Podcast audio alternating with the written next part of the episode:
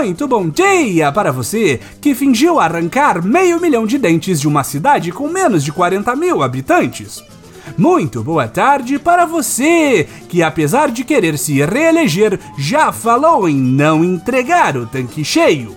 E muito boa noite para você que acha que pintor de meio fio não tem moral para revisar coisa alguma. Este é o Boletim do Globalismo Brasileiro, seu relatório semanal sobre a luta do nosso capitão contra as forças comunistas do orçamento secreto do SUS e do auxílio só até dezembro. Toda semana a gente traz para você aquilo que nem o seu grupo de Zap Zap mostra. Então, não saia daí!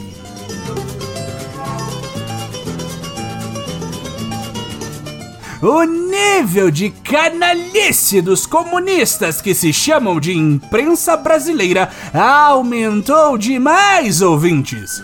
Enquanto os milicos já passam as fardas para o inevitável golpe que vai rolar antes de qualquer voto ser computado, esses urubus de tragédias agora se prestam a reportar casos de bolsonaristas descontrolados assassinando pessoas por aí.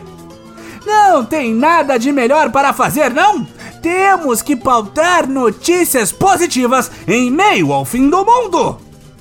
Como vocês devem ter ouvido de uma voz misteriosa no início do último programa, Jorge José da Rocha Guaranho, agente penitenciário e apoiador de nosso presidente, assassinou Marcelo Arruda, tesoureiro do PT, em Foz do Iguaçu, após invadir a festa de aniversário dele que tinha como tema o terrível Kraken de nove tentáculos, Lula.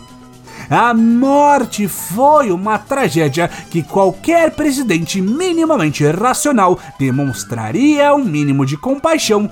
Mas o pior de tudo, a imprensa está culpando nosso capitão pelo terrível acidente.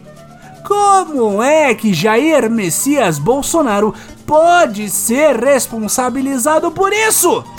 Estão querendo politizar a tragédia!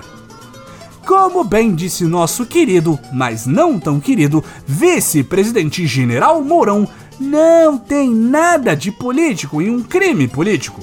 Foi só uma cena triste que se repete todo final de semana quando homens de bem bebem demais e acabam se matando mutuamente.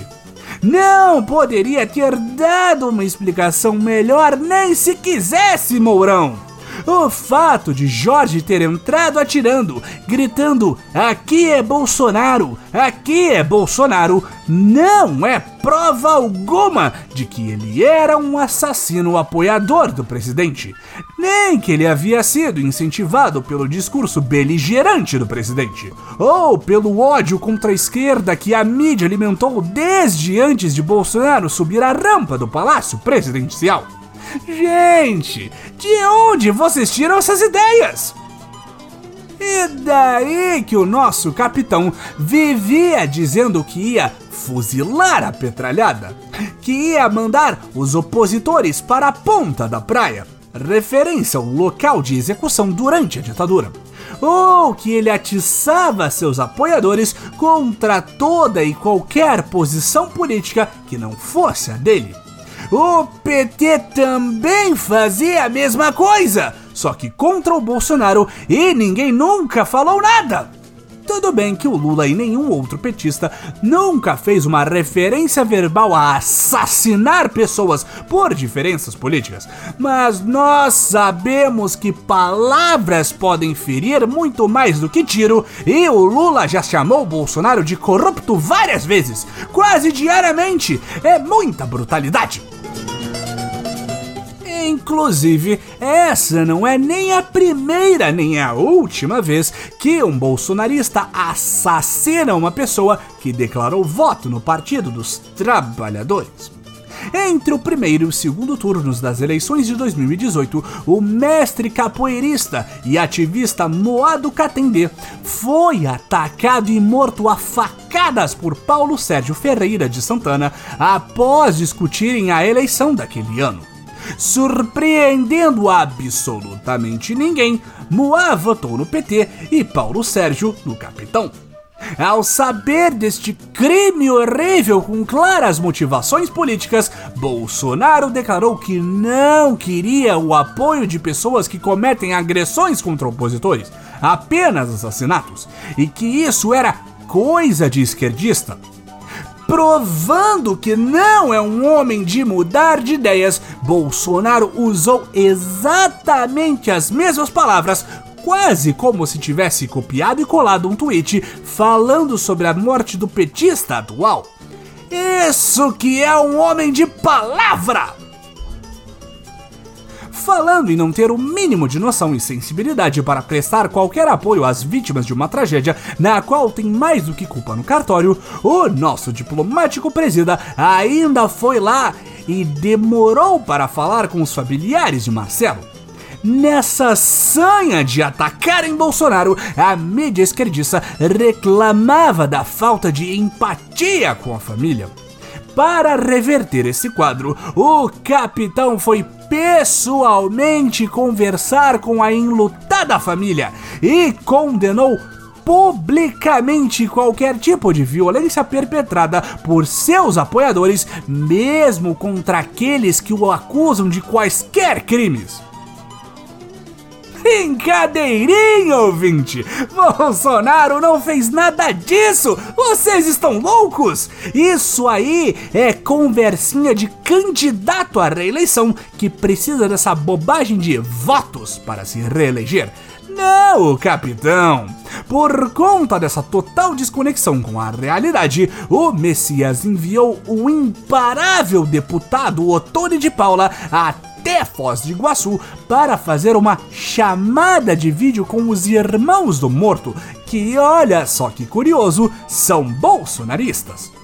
Durante a ligação, o presida pediu para que os familiares participassem de uma coletiva de imprensa contando como foi tudo o que aconteceu de verdade, já que a malvadona imprensa estava querendo jogar tudo nas costas do pobre coitado Bolsonaro.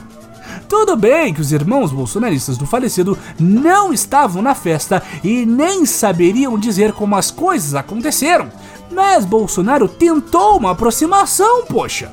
Cadê os parabéns por fazer o mínimo e não traumatizar ainda mais a viúva e o filho da vítima, fazendo os dois conversarem com o mandante do crime? E para que ninguém reclame de que o governo está atrapalhando as investigações, a Polícia Civil terminou de apurar os fatos do crime em velocidade recorde e Jorge Guaranho foi indiciado por homicídio duplamente qualificado e por motivo torpe, mas não por assassinato político. Na última sexta-feira, a delegada que investiga o caso, Camila Seconello, explicou que por mais que houvesse discussão política antes da troca de tiros, os gritos de apoio ao presidente e tudo mais, não havia indícios suficientes de que o crime teve conotação política, pois não há provas de que Guaranho queria ou impediu direitos políticos de Marcelo Arruda. Patriotas! Isso é uma notícia ainda mais bombástica do que um assassinato político! Breaking news! Matar pessoas por apoiarem Lula não impedem os direitos eleitorais da vítima! Esse é o Brasil que amamos, com o sistema eleitoral mais moderno do mundo! nem a partida desta para uma melhor evita a festa da democracia.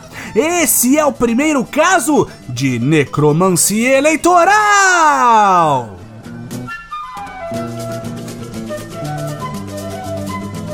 Esse foi o nosso Boletim Globalismo Brasileiro para a semana de 18 de julho. Envie sua sugestão ou crítica para o nosso perfil em boletimb no Twitter e fique ligado em nossas próximas notícias globalistas. Se possível, ajude a espalhar a palavra do Boletim, avaliando nosso humilde programa no seu aplicativo de podcast preferido cometendo um patriótico compartilhamento de nosso programa e considerando apoiar nossa campanha de financiamento coletivo em padrim.com.br barra boletim do globalismo brasileiro. Tudo junto. E lembre-se, exploração da morte acima de tudo, Brasil acima de todos.